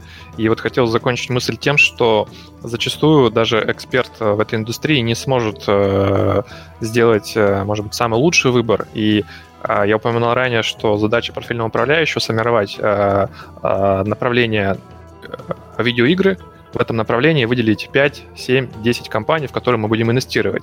И прямо а, пропорционально распределить долю денег, в которые мы будем размещать. И а, нужно выделить, да, что это будет Blizzard, либо электроники, либо что-то еще. А, и дам совет для тех, кто не хочет ничего этого делать, тех, кто не хочет не смотреть ни отчетность, не делать вот этот замудренный анализ и аллокацию, есть э, так называемые публичные фонды, они называются ETF, пишется ETF. А, и их сейчас э, достаточно много, можно набрать ETF а, игры или ETF Gaming. Это публичная информация, э, есть крупные провайдеры, такие как Blackstone, есть Vanguard и еще около 100 компаний, которые предоставляют. Что это такое? Это когда уже крупная компания с многомиллиардным портфелем в управлении – формирует уже готовый продукт, куда входит 10, 15 или любое другое количество акций уже в рамках портфеля. Там уже совершена и э, аллокация, то есть там уже распределено по долям на каждую из компаний, там есть определенная идея, и самое главное, Э, люди, которые его создали, это действительно профессионалы, то есть это аналитики, это команда людей, которые разбираются в играх, и они уже сели, подумали, сколько дать э, денег Blizzard, сколько дать Activision, сколько дать электроникам, сколько дать Take-Two. И э, я думаю, что, скажу, даже в, я, в своей деятельности я зачастую прибегаю к ETF, э, потому что это, во-первых, э, э, по моей практике не сильно, не сильно отличает э, ваш выбор персональный. То есть, если вы берете только Activision и Blizzard, они вырастут на 50. Поверьте, ETF на игры вырастет тоже на 50, ну, там, на 48, на 47. То есть не будет такой кратной разницы, как между S&P и самым игровым направлением. Это будет примерно около того, потому что если все направление растет, то и растут и Take-Two, и Blizzard, и все вместе взятые. То есть э, весь сектор растет. И вот здесь ответ э, э, кроется в том, что есть ETF. То есть, проще говоря, большинство сейчас инвесторов, и об этом говорили многие сейчас а, крупные издания, а, кто занимается аналитикой, что приток денег в том числе и с Robinhood и так далее, идет на ETF, то есть идет на портфельную покупку акций. То есть когда крупный фонд набирает количество заявок не от одного клиента, а от тысячи клиентов, и в один день закупается сразу же всеми акциями, то происходит синхронный рост, так называемая корреляция. То есть это означает, что все активы двигаются одновременно. Они и вместе растут, и вместе падают. И вот, собственно, ответ на а, вопрос, что, собственно, сделать, когда, допустим, в, в целом я понимаю, да, как а, человек, который работает, например, в игровой индустрии, верю в игры, я верю в том, что игры будут дальше пользоваться спросом, я могу просто купить ETF на игры, разместить туда 10% своих средств, все, забыть это и прийти через год посмотреть результат. Это, наверное, Ты самое говоришь, так называемые инвестиции в стиле э, Bogleheads. Э, Bogleheads uh-huh. это э, поклонники Джона Богла, который основатель Vanguard, да? И его подход всегда был, давайте положим деньги в, инвести- э, в ETF, в ETF либо привязанный к индексу, например, S&P, да, или Dow, и, или какому-то другому, или в ETF привязанный к э, индустрии. И а, по его мнению, в долгосрочной перспективе, там есть данные, которые подтверждают, это всегда аутперформит индивидуальное управление а, инвестициями. Не, не считая, конечно, спекуляции. Спекуляция — это отдельная история, и я думаю, что про спекуляции мы отдельно поговорим еще с Алексом, который у нас фанат именно вот этого YOLO, YOLO инвестиций, как так называемых, и который да, обратная положенность э, инвестициям э, в фонды. Я согласен с тобой, что ETF это безопасно, но у ETF всегда есть другая сторона вопроса. Вот ты сказал, что ETF вырастет примерно на 50%, э, если Activision вырастет на 50%. На практике же композиция ETF, если это не индексный ETF, да, а ETF индустриальный, она же тоже имеет большое значение. И тут все равно нужно сидеть и изучать. Вот этого, у этого фонда больше Activision, у этого фонда больше электроников. А, да, я это я, имел я в виду, что за нас уже посчитали а, ребята, которые работают в этом банке, либо в этом BlackRock там, а, и так далее. То есть у них команда, она уже прикинула, что мы, допустим, дает, даем больше на а, Blizzard, потому что у них есть Diablo 4, и меньше на электронике, потому что у них есть Sims, и он, на наш взгляд, будет менее успешен а, для именно электроников, нежели для Diablo, там, для Blizzard.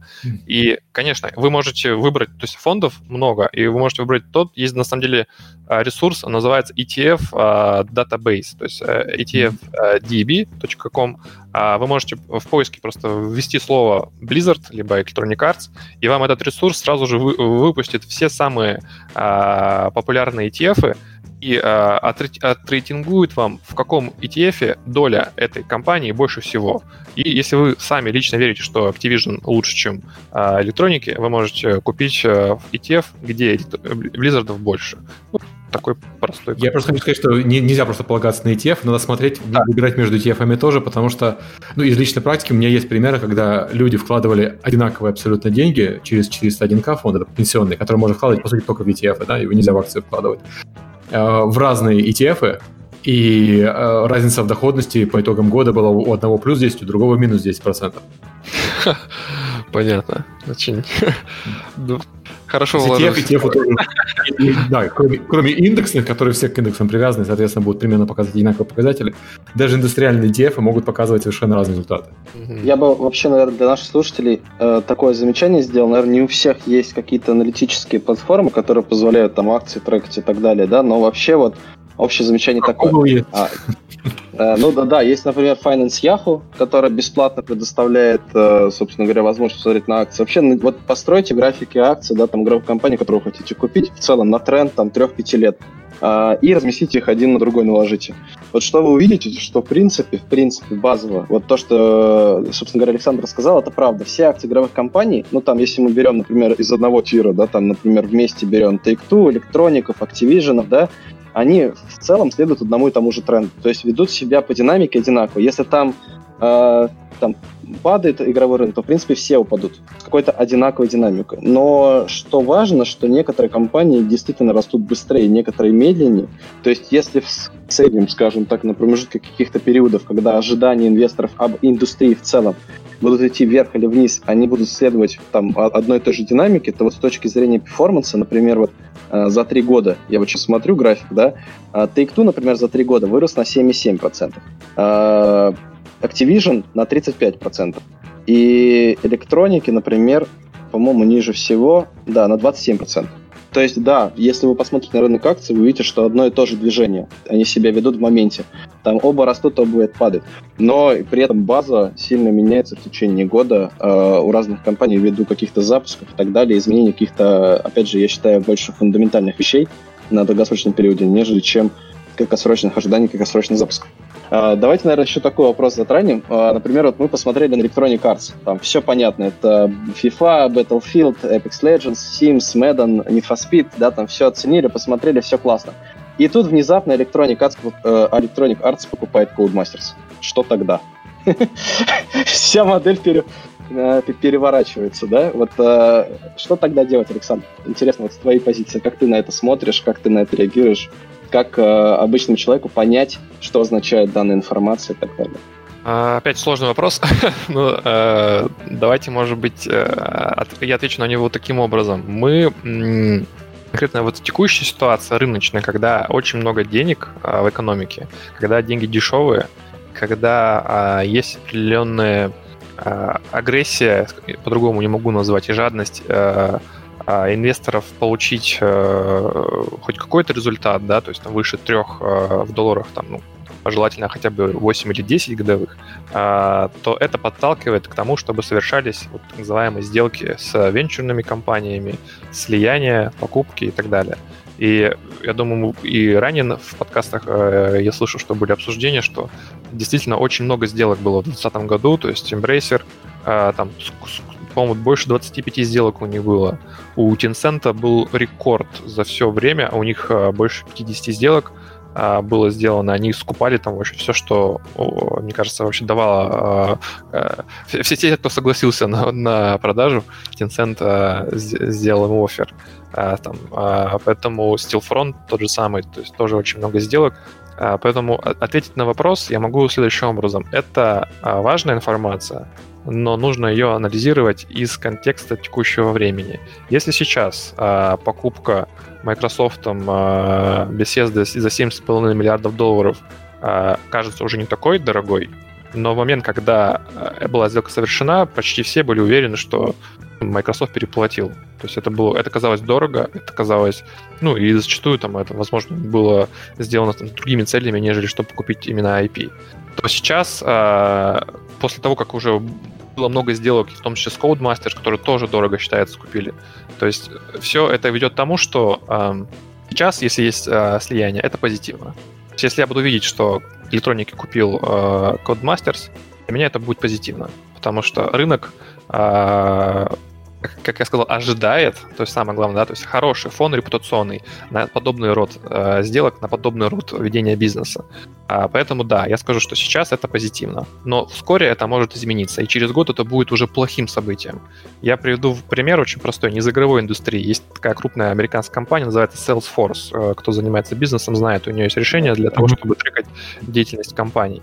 Так вот, э, не, эта компания несколько лет назад купила крупнейшего разработчика разработчика аналитической платформы а, называется на табло за там, несколько десятков миллиардов долларов. Тут кажется, что вроде объединение крупных бизнесов это позитивно, но компания сильно упала. И падала достаточно долгий период. Почему? Потому что слишком большая а, сумма потребовалась для ее покупки, и слишком а, неочевиден был результат после того, да, как, когда компании объединятся.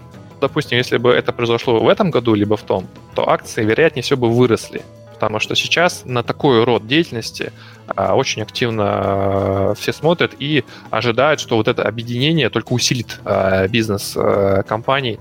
Опять же повторюсь, никаких фундаментальных прогнозов здесь нет. Это всего лишь ожидания, и сейчас они позитивные. Поэтому ответ – да, я смотрю позитивно, исходя из текущей ситуации. Ну, ожидая, что на горизонте года это, возможно, изменится. У нас, собственно, да. мы поэтому эти выпуски начали э, планировать еще в конце прошлого года, потому что на игровом рынке внезапно стали происходить просто огромные слияния, и нам надо было разобраться в этом вопросе. Мы же не просто так гостей зовем. Мы Вы знаете, даже, даже, даже оценки компаний, э, на мой взгляд, очень сильно сейчас э, выросли. То есть я даже могу сказать, что есть студии, которые там 20 человек работают с одним тайтлом, и они стоят в, в разы дороже, чем даже год назад. Именно потому, что есть такая хищническая э, атака со стороны крупных инвесторов, крупных фондов. К примеру, я вам скажу сказать, что даже тот же самый Tencent последние, наверное, два года практически удвоил свой кэш, и многие говорят, что он готовит эти деньги для какого-то крупного, крупной покупки. Есть э, знаю, различные источники, что это может, могут быть европейские компании, и э, ну, тем самым как бы, э, рынок будет еще больше консолидирован. То есть в конечном итоге большие игроки будут просто все больше и больше монополизировать и захватывать только тот большой пирог, который растет. Тут тоже важно понимать, вот, для тех, кто собирается участвовать в игровой сфере. Почему я считаю, что концептуально это не изменится? Потому что есть в целом игровой рынок. Вот этот весь игровой рынок растет сейчас ежегодно на 20%. То есть, в принципе, растущий бизнес, он э, уже позитивно для позитивен для того, кто хочет разместить деньги. То есть это не авиастроение, это не путешествие, это не отели, где рост не так очевиден. В играх рост а, там, 15-20% в год, и, в принципе, то, куда вы разместите деньги, уже не является таким как бы, а, важным моментом, главное понимание самого сектора.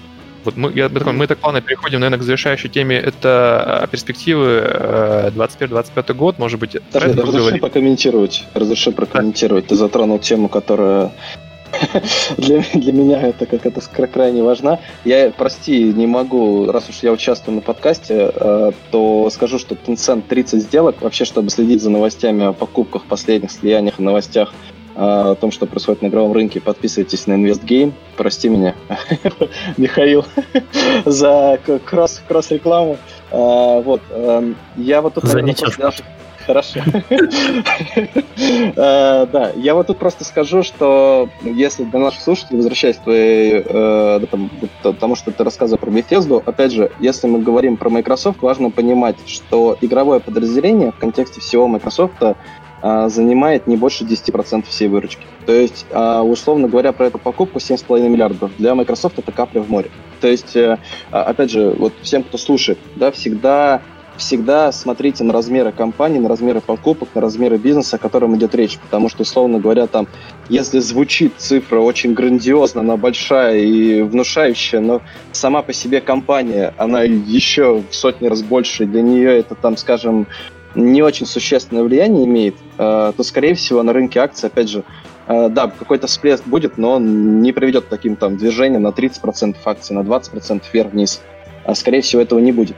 А, это возвращаясь к, к Microsoft.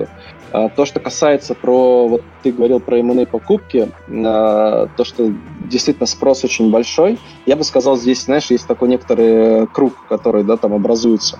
Поскольку все акции растут игровых компаний, поскольку акции игровых компаний там сейчас э, вообще торгуются, все игровые компании на, скажем, там, на историческом максимумах, и э, э, цены, как ты говоришь сам, вот, да, они как бы там all times high, а, то это побуждает многие компании игровые на самом деле использовать дешевый капитал. Потому что по факту, если у тебя очень высокая оценка цены акций, ты можешь использовать э, для того, чтобы бустануть свою оценку еще выше, поскольку у тебя мульт высокий, а, просто разместив свои акции на бирже, их опять сколько цена инвестора, у тебя появится свободный денежный поток, и ты свободный денежный поток опять инвестируешь в другую студию. И тут самое главное во всей этой вот э, машине важно иметь одно очень важное понимание – а смотрите на то, с какими мультами покупают игровые компании другие бизнесы. Потому что если мульт оказывается очень существенно выше того мульта, по которому торгуется э, та игровая компания, которая его покупает, то здесь надо уже смотреть внимательно и осторожнее. В чем был смысл, смысл причина покупки? То есть до тех пор, пока мульт самой компании, которая покупает байера, существенно выше мульта, по которому она покупает свою цель, э, мульт, я в данном случае имею в виду мультипликатор EV, отношение стоимости бизнеса к выручке, отношение стоимости бизнеса к EBITDA, скорее стоимости бизнеса к EBITDA самый важный здесь будет мультипликатор. то, в принципе, сделка становится называемая accretive, то есть она создает стоимость в моменте своего совершения. В моменте за счет того, что у компании, не знаю, покупателя было там, она торговалась по, не знаю, мультипликатору 25 EV и беда, у нее прибавится плюс там 100 миллионов долларов и беда, то у нее оценка, можно считать, что, скорее всего, прирастет где-то, да, там на там, 100 умножайте на 25, да.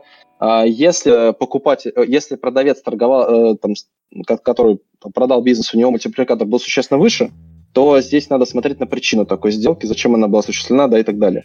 А в этом контексте мне немножко немножко вот э, непонятно движение, но, наверное, я чего-то не понимаю с точки зрения вот, наверное, оценочных суждений там или покупка Electronic Arts Codemasters. А здесь нечто большее, чем просто финансовая э, такая махинация с точки зрения моей покупки. Ты Здесь покупка контента. Ты сам сказал про важность, про важность франшиз и про то, что компании да. такого типа живут франшизами, и если на это посмотреть, то можно вспомнить, что у компании Electronic Arts есть франшиза без разработчика, которым очень пригодился бы разработчик с опытом э, в этом жанре. В, э, и, в, ну да, в racing особенно. Но нет разработчиков, которые могли бы их тянуть. И, возможно, вот, вот. да.